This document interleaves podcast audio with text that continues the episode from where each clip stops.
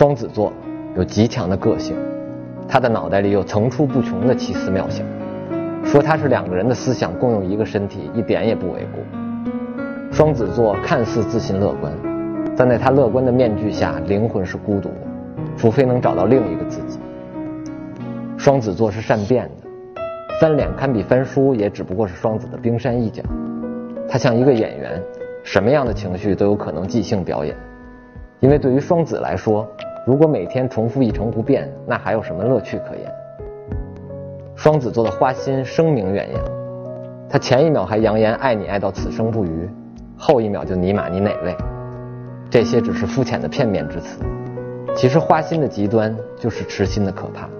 世界那么乏味，怎么能让略带童心的双子动真感情呢？一旦双子座动了真感情，执着起来都让人害怕，甚至连放弃是什么，他都不知道。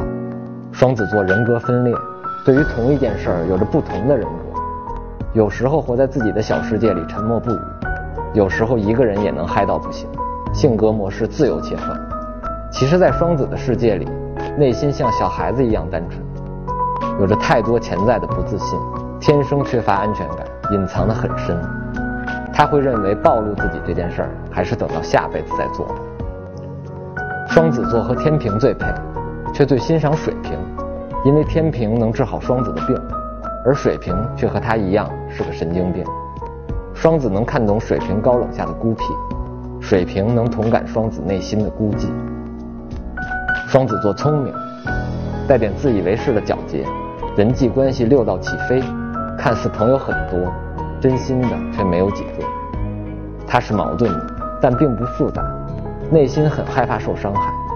这样的双子其实简单的不能更小白了，别人也别妄想改变他。